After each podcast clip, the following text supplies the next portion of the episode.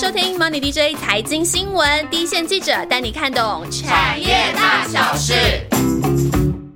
过去产业有一个美梦哦，当传统的照明全部被 LED 取代的时候呢，就会是 LED 的黄金年代。没想到 LED 照明真的变成了主流，这个梦想实现啦！像是家里的灯管、灯条、冰箱啊，外出的车灯、商场，甚至大型的广告看板，全部都用 LED 的。可是呢，应用大爆发的同时呢，L D LED 的价格也杀烂了。产业等到了等了半天的不是美梦，是一个噩梦，成为大家说的四大产业之中的其中一个。不过，听众朋友也许有发现哦，这一年多来呢，LED 的产业有一点摆脱悲情的角色，开始出现了一个很像救世主的 Mini LED。再搭上最近的元宇宙题材呢，股价开始有一点表现。刚摆脱 LED 产业，是迎来一个产业反转的中期契机，还是只是短期的趋势才呢？这个非常非常多听众敲碗的题目呢，要解答这个问题之前呢，就要请到跟我一样资深的小佳。嗨，Hello，大家好。你居然没有反抗“资深”这个这个用词？呃，也没关系，事实也只好接受了。先帮大家温故知新一下，哎，这个好像又又又又更强调你资深的角色了。LED 的产业从产业很惨的惨，到今天重新被人家讨论，这几年发生了一些什么事啊？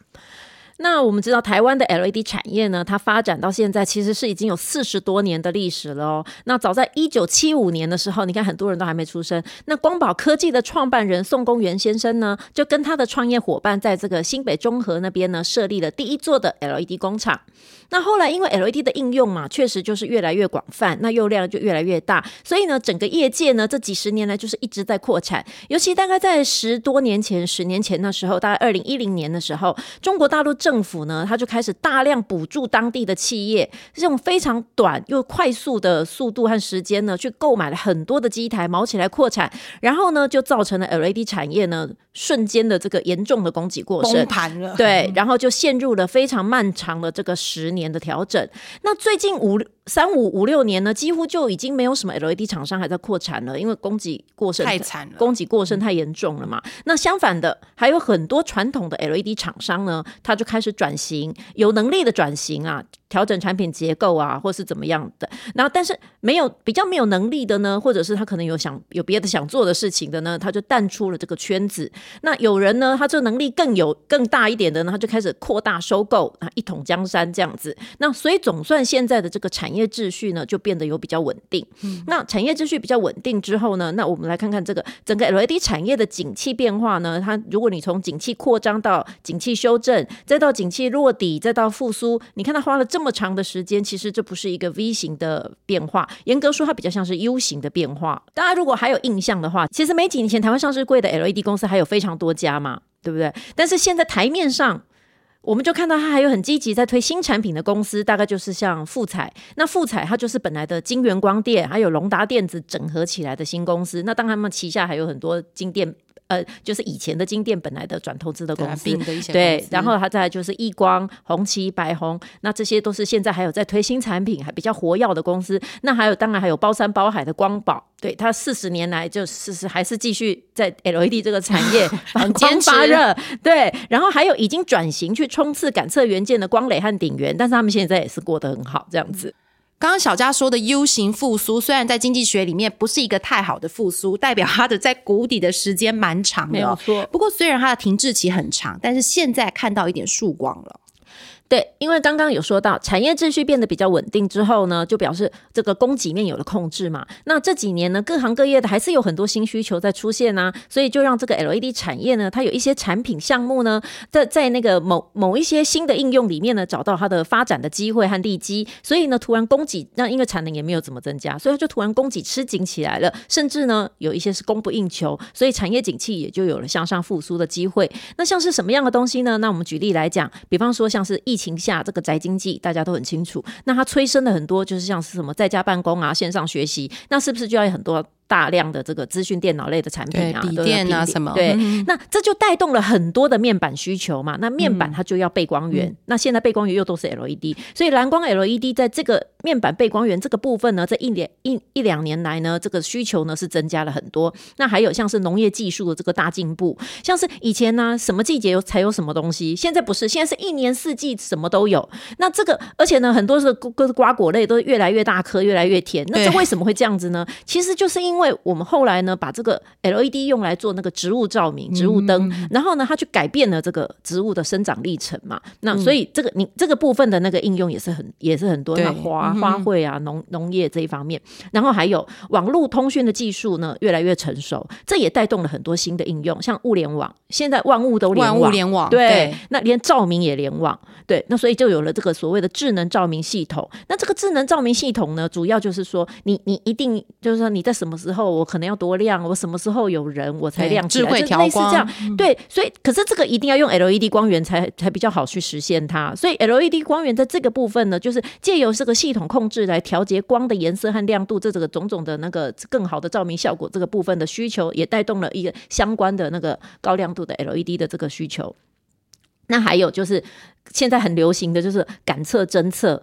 对，那现在大家都很喜欢，二十四小时都在 随时都在监控啊、侦测。对，尤其疫，不管是疫情爆发后的这个体温侦测机，还是说大家很喜欢这样随时就要侦测一下自己的血糖、血氧、心跳，不然就觉得不太安心。对，那反正就是各种各样的这个生物侦测呢，那很多这种新的应用也带动了很多不可见光。不可见光产品的这个像是红外线的这个产品的需求，所以刚刚讲到的这一些呢，就是新的需求对这个 LED 产业的这个刺激和益助，这样子。所以我真的觉得人类替 LED 的发展开启了无限的可能呢，这个想象空间真的超大的。以前没想到的，真的会让大家很更加的期待它持续性的一些技术变革哦。不过这个技术变革这一两年大概就不能够不提 Mini LED 这个技术，对不对？对，因为蓝光 LED 呢，之前呢主要的应用就是像是背光嘛，嗯，那还有照明嘛，那照明杀烂了，大家就很清楚。对，现在灯泡多么的便宜，没错大家多辛 多辛苦。那背光这个部分也因为面板的技术很成熟，所以也就然后后来又又曾经经过一些技术变革，总之后来也是很辛苦。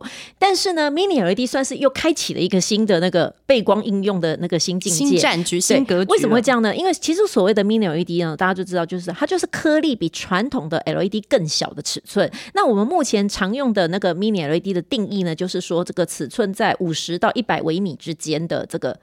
颗粒就叫做呃晶粒就叫做那个 mini LED，那但是这样讲大家比较抽象，所以简单的讲就是大概跟人类头发的直径差不多，哇，那要用对对对显微，镜那也有厂商呢，他有提过一个有趣的比例，为了让你更清楚传统的跟 mini LED 到底有差多少。就是如果传统的 LED 晶粒它是一颗鸡蛋的话呢，那 mini LED 呢可能就是一粒芝麻。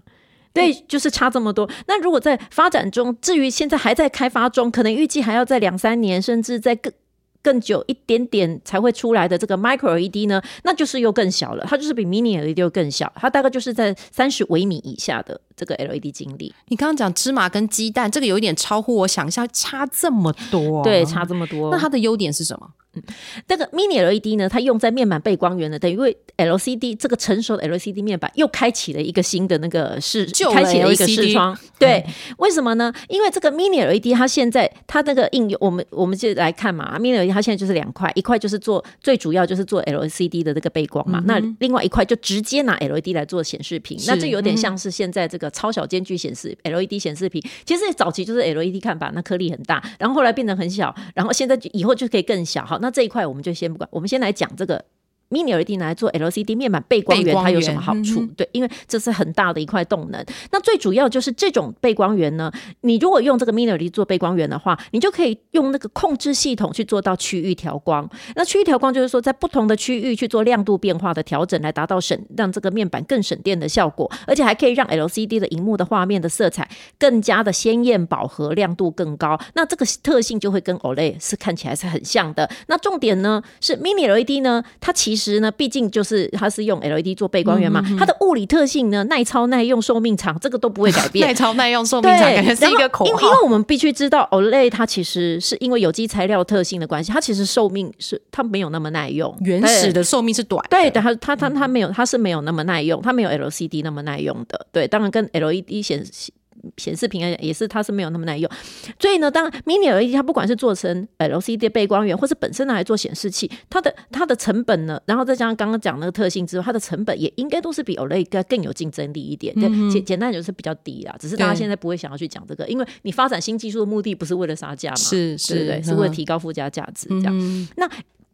Mini LED 如果拿来做这个 LED 显示屏的话，那它功能就是像我刚刚讲的，它其实就是呃，像是现在的公呃公共区域用的大型显示看板啊，那这部分的那个上下游的厂商，其实大家都还在努力推广，来找到说它比较有利基的市场啦。因为毕竟就是说 LCD 它实在太便宜了嘛。现在你不管是家里面用的大大小小各式各样的显示器，或者是说到甚至到户外的公共空间的超大的电视墙，其实 LCD 它都是有能力做到的，所以。Mini LED 如果它用到这个。用用到这个显示屏的话，它可能要怎么样找到它的利基？这个就是厂商他们还在那个想想方设法的部分。这样子，不过它有 LED 比较耐操、寿命长的特性，然后它又可以达到 OLED 的这种区域调光的效果，就变成它很大很大，大家会采用它的一个理由啊。不过听起来要驾驭这些芝麻，技术上应该不容易吧？对，因为 Mini LED 它就是因为尺寸变得非常的小嘛，那所以你从制造系统到品质管理，它本身的难度就跟制造传统的这个 LED。的经历当然是很不一样啊，难度也一定会比较高，主要就是因为品质比较不好控制。那你又要良率比同业高，你才有所谓的什么成本竞争力跟报价竞争力啊，所以当然它的那个竞争门槛也就无形中就又提高了。对，我觉得刚刚刚讲刚刚讲的那个鸡蛋跟芝麻，大家就可以想象嘛。你要挑出一个芝麻上面不好的东西，跟鸡蛋上面，我觉得肉眼大家应该可以想象这个技术难度有差到多少。没错。那二零二一年其实是 Mini LED 非常重要商业落地的一年哦，包括 iPad Pro 啊，跟有些大厂的电竞的笔电都开始采用了。不过这个技术才红了一年，最近我已经看到有些人在讨论说，会不会大家积极扩产之后呢，又会落入另外一个供过于求的循环？这个是难免的，因为毕竟这个产业呢，之前。呢，惨了那么多年，大家非常的害怕。其实连厂商自己也非常的害怕，大家都很谨慎呐。但是谨慎是好事。对，没错，有谨慎，你就不至于做错太多事情。哈，那以前就是因为不够谨慎，太放心，所以现在有谨慎是好事。那我们先从需求面来看，如果全球的笔记型电脑和平板电脑这个加起来大概是两亿台嘛，因为笔电大概一亿五嘛，然后平板大概五五千五千万台吧。对，好，那虽然疫情有一点变化，但我们差不多这样抓。假设这个两亿台里面呢，那因为今年渗透率真的就还是超级低，好，所以就。这个应该就几百万台而已啦。今年你就是苹果的那个，对，但都几百万台而已，所以应该渗透率是是没有超过三 percent，因为现在是非常利基的，因为毕竟才刚开始嘛，然后第四季才开始量产嘛，所以当然它的量还是很少的。那假设明年的这整个笔电、平板的这个摄荧荧幕的这个使用 Mini LED 作为背光源的数量，假设能够增加到几千万台的话，那跟今年比就是十倍的成长啊。对，因为今年还不到三。对，可是你你那你需需求量有十倍的成长，那你供给有没有十倍呢？你看，从今年的供给面来看，我们从设备商来看好了。那像惠特，它是做那个分选跟检测，它不然，因为你所有的制程最后都要走到这一步嘛。好，那惠特它已经它已经今年就产能全满了，但它它也扩产了，它第四季也又扩产，又扩了三四成。但是你看，它即使扩了这么多，它产能也估计到明年上半年可能也又还是满的。哦，但是即使是满成这样，也只有三成的增加。哦，那是不是也就是可以说，就是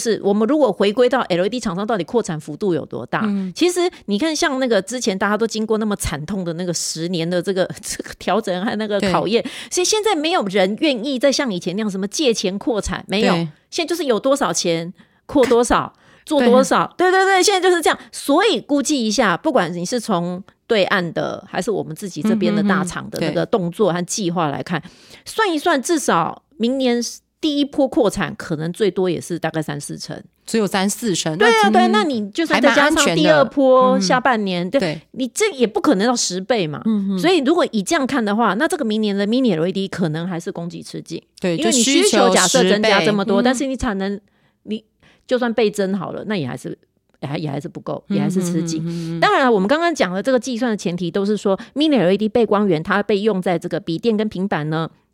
甚至电视这些资讯家电产品的渗透率比例倍数提升的情况下，就是大家很乐意去去购买嘛，换换对对机对。但是毕竟这个就是说，这叫换机，这不是说你从无到有，不是家里本来没电视没笔电，然后我必须要去有一个这个东西，所以这就变成说有一点像是那种精品化的升级啦。它它不是说那种必需品的升级的必需品的的采购，对。所以也就是说，我觉得还是可能跟大环境的景气多少会有一点联动。那这个部分大环境的景气就是一个我们还是必须要观察，这没有没有发生之前，也没有人敢说一定会怎么样。嗯哼，所以小佳先讲了一个理论值的需供需的那个缺口，看起来其实这个是很丰满的。不过，但他还是有提醒说，经济的大环境的变数呢，其实还是有一些需要考虑的地方。不过哈、台湾从来没有在一个一片光明的产业上完全没有竞争这也对手的，他们应该也还是面临了一些国际上的竞争哦。那这当然一定是，其实台湾的任何一个产业，因为一直以来应该是从来也没有说自己一个人独爽过这样子，从来对没有那 LED 产业当然也是不例外啊，不管是国际 LED 大厂还是大陆的 LED 大厂，你说像欧司朗啊、日亚、啊、大陆的三安这些，不管怎么样，他们随时随地都是台湾 LED 产业的厂商可敬的对手，这样子。那现在呢，也也也就是苹果的这个 Mini LED 背光源，它虽然是富彩在提供，目但其实欧司朗也有提供。哦，大家就以为是富彩独家供应哎、耶，那可能最初的时候可能是，但现在应该是欧司朗也是有。那听说之后也还会有三安，那这嗯也符合就是任何一个人，你这采购你也不会希望只有一个供应商嘛，不可能鸡蛋放同一个所以将心比心也一定是如此这样子。那大陆呢，因为它过去几年呢，我们刚刚。我们之前也都理解，它就库了非常多的 OLED 的这个产能，所以它现在也是一定要努力去推这些 OLED 的应用不可，对，要不然产能库了这么多怎么办？但是他们同时呢，即便如此，也还是会很积极去做这个效能堪比 OLED 的这个 Mini LED LED 背光的 LCD 也好，或者是 Mini LED 主动式显示器也好，主要就是因为这个 Mini LED 它很大的机会，可能是未来这个 Micro LED 的前哨战。对，你要先做成 Mini LED 才可能往 Micro 嘛。就机会会比较、比较好啦。为什么呢？因为 Micro LED 的尺寸又比 Mini LED 小了很多嘛。那从长晶技术、良率的控制到品质管理，这些都需要经验累积，你会比较好做。对对，那以分选来讲好了，那差差多少呢？比方说 Mini LED 抓取速度可能是每秒十几颗、几十颗到上百颗。好，这个好可是。Micro LED 可能是每秒要成几千上万颗这样子。你看这个，你这个技术的，如果你从传统的图案到 Micro，LED，逃传到千万块了，对。不太可能。可是你如果到 Mini LED 这套 Micro LED，好像感觉至少还有一点那个，你你好像那个过过度的有个练兵的空间，对，嗯然后再从品质良率来看，这个同样尺寸的显示器，如果你你是用传统来讲，不用拿那几颗的都有嘛，对不对？可是你用到 Mini LED，至少就是几万颗嘛，对对不对？嗯那你如果就是看你是 four four K 还是八 K 的这个解析嗯度，用的量不一样，但是总之大概都是都几万颗这样。嗯嗯是你如果用到 Micro LED，你知道那是几千万颗，对啊，哇，我我那你看如果我有，因为它几千万就表示它非常的小粒，对不对？那非常的小粒，你如果坏掉几粒。你你那个成本，你整个重来还是怎么样？反正你的成本就会差很多，所以你基本上是不太能有太多的失误率。所以你看良率要到那么好，你你又是一也一定要练兵啊，又是要经过很，所以你基本上如果就是也可以说，如果你连 Mini LED 这一关你都过不了的话，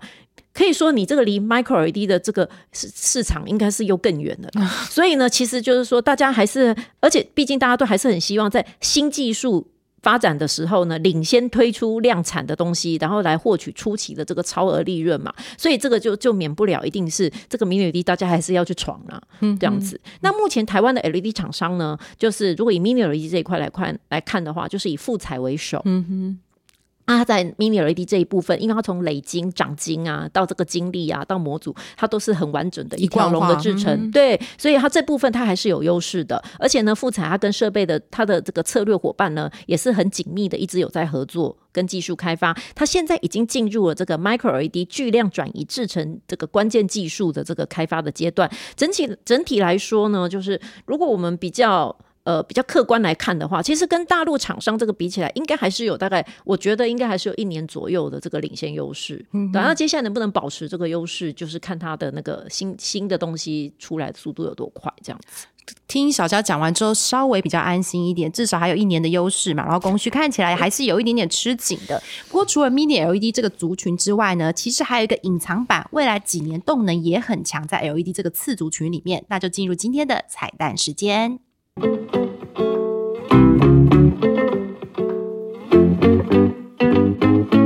那刚刚呢提到，除了这个 Mini LED 之外呢，其实不可见光也是 LED 产业这一年多来一个很重要的动能。嗯，那尤其是红外线产品跟光耦合器这两大产品线，从去年底以来呢，这个订单的需求呢，可以说一直就是很畅旺，这样子，这样就是一直都是供给供给吃紧，甚至是供不应求。那光耦合器，简单的我们来讲一下，就是说它就是把红外线跟光电晶体这几个光电元件呢，封装成一个。元件，然后呢，用来做这个传输电器讯号的这个这个元件。组组组织这样子，那因为电动车充电装置啊，还有电池的管理系统，还有工业自动化、物联网，刚刚讲到这应用是越来越多嘛，所以呢，它就带动了这个光耦合器的需求突然大量的增加。那什么又是不可见光呢？因为这个 LED 它依照波长呢，大致可以分成可见光和不可见光两大类嘛。那肉眼看不到的红外线呢，就是属于不可见光。那红外线的应用本来就已经很普遍啊，像是比较像什么通讯产品、电子产品，其实都是大量的。这个红外线的应用，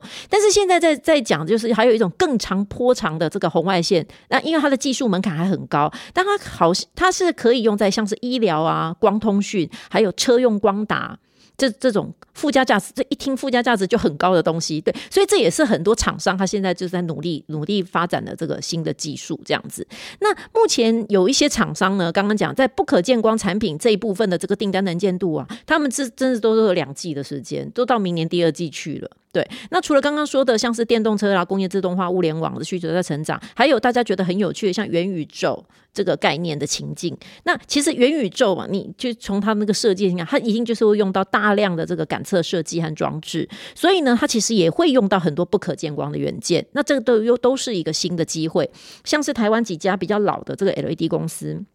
像是易光啊、百宏啊、红旗呀，他们呢在这个不可见光的这个领域呢，都有很丰富的产品的制造经验，现在也都是他们重要的产品线，占营收比重呢，也也都有大概二三十 percent。那最近大家手上呢，其实也都有很多案子，是跟这个客户一起在合作开发、投入这个 VR、AR 相关这个虚拟实境、扩增实境相关产品的开发。那是不是明年呢会有一些新产品出来呢？会有一些发酵呢？那我们就一起期待。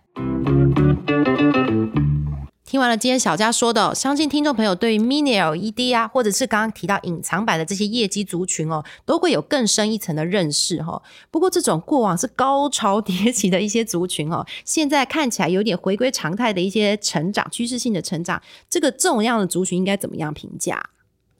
那嗯，LED 产业呢，它其实呢，它算是虽然说它很成熟，可是它其实还是资本密集、技术密集的产业。因为你如果想要有一定的经济规模，你从前段的涨金这个机台的购买，好累金精力到中后段封装模组，你真的要一条龙架设起来。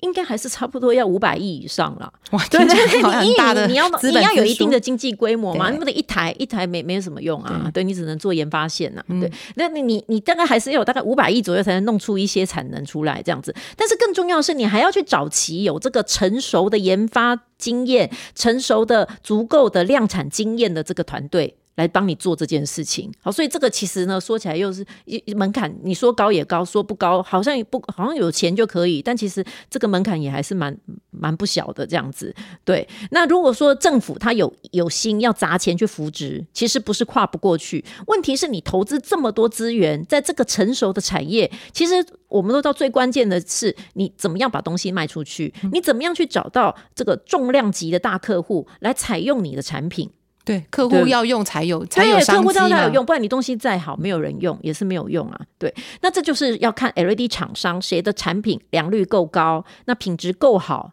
那成本呢又符合这个客户要求的这个经济效益，这样子。所以基本上呢，成熟产业呢，它终究就是还是赚一个这个趋趋势。赚一个趋势啦，那厂商你要不断的在这个技术产品上面求新、求变、求快，因为你还要够快，才能够领先对手，推出符合市场的需求、符合客户的期待的这个新产品。那当需求起真的能够起来的时候，这个你可你因为你领先嘛，你可能就会有一些初期的这个超额利润，那这个就能够维持你。继续再开发下一个阶段的新产品的那个动能跟那个资金的那个来源嘛？那所以依照产产业地位的差距，我认为就是因为现在那个股市的那个行情也是很高嘛，对在历史高点你说本一比五倍这个不行啊，因为现在股市都一万七千，跟以前也不一样啊。我认为比较合理的应该是至少要有十十几倍。那当然，如果你是产业龙头的话，我觉得到二十倍也不是很过分。嗯哼，所以十五到二十倍，可能如果它有龙头地位，这个这个评价是可以被对对对接受对的。我今天听完，就我觉得相信听众朋友跟我感觉一样哦，听到资深记者从发展缘起开始讲，其实听得蛮过瘾的哦。就是从呃 mini mini LED 未来明年的展望啊，供需情况的变化啊，还有一些隐藏版的这些族群，明年还有一些新的机会哈、最后还带到怎么样子的评价哈、听众朋友应该跟我一样，在这个呃族群里面的功力都是大跃进哦。那最后就进入我们的回复留言时间。老朋友的 L S L F D J 说，我们专业之余也很温暖，也很有气质。嗯，你居然在隔空就可以听出我们的真面目，蛮强大的、哦。不过他有特别点名啊，他是说温暖的万万回来了。然后之后还有点名说他想听五 G、六 G 的一些产业发展，这个应该都是未来几年的大趋势，我们团队不会错过，以后会在适当的节、适当的时候呃更新这些相关的节目、那另外就是小呆宠啊，啊，我相信听众朋友都已经跟我们一样熟悉，每集都会速听速留言的老朋友让 J 哦，他给了我们上一集的隐形眼镜的节目很正面的评价，然后还用了一个说这个就是疫情之下，然后口罩之上的产业。确实很了解为什么我们想在这个时候做隐形眼镜这个题目哦。那另外就是透过 YT 留言的，我看了有一下，有些是之前比较潜水的朋友，那有些是老朋友，呃，包括 Benny C、CS Young、Aaron Lin、Carlos Chen、G。Ayola 零零二，希望我没有念错你的名字，Michael H。那有些朋友很可爱的跟我们说，潜水久了，他们也想上来呼吸一下，然后继续给我们感谢我们这么努力哦。呃，我们真的很希望这些潜水的朋友常常上来水面跟我们打一下招呼，好不好？那最后就是谈谈一个最近的经验哦。那我们跟了一个在台湾算是 Podcast 还算蛮有影响力的一个创办团队进行了一些交流哦。那我们就是想知道啊，怎么样可以把节目做得更受欢迎？那给我们的回馈是说呢，如果以每个周我们的浏览人数啊，或者是下载的次数来说呢，其实我们都远远的有超过这个商业类平均的中位数哦。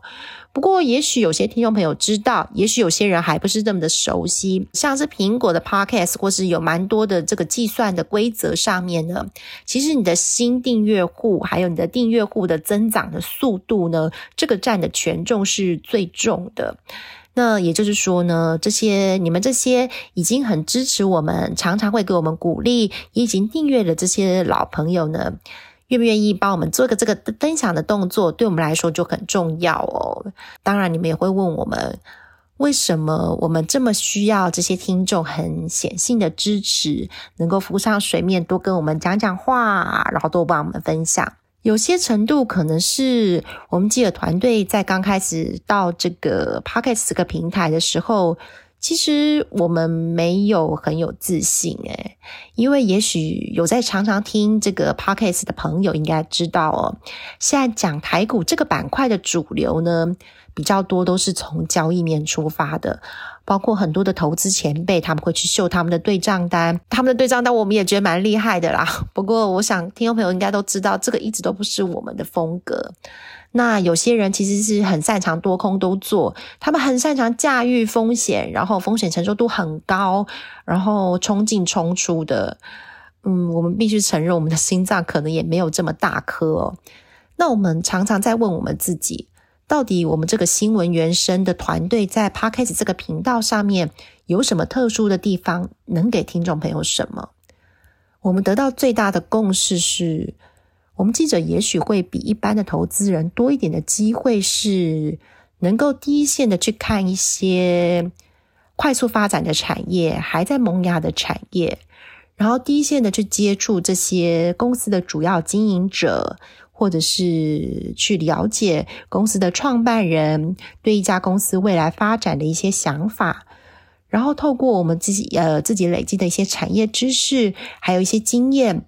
能够看出个别的公司的一些竞争利基，然后我们想用一个比较简单说的方式，让听众朋友能够很快的了解哦。也许你们会觉得，哎，记者就是很擅长写，很擅长说啊。其实没有哎，我们常常在接到一个题目了之后呢，我们才发觉，哎，自己懂得还不够哎，还没有办法参三十分钟、半个小时的节目。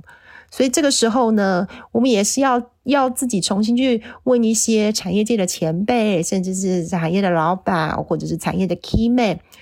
把我们的知识补得更全，尽可能的在这个三十分钟之内呢，把这个产业说得更清楚，让更多的听众朋友了解。那如果你们也认同我们努力的方向呢，对你们投资台股是有帮助的。面对不管是怎么样变的一些股市呢，这些基本面都会给你们多一点点的参考依据，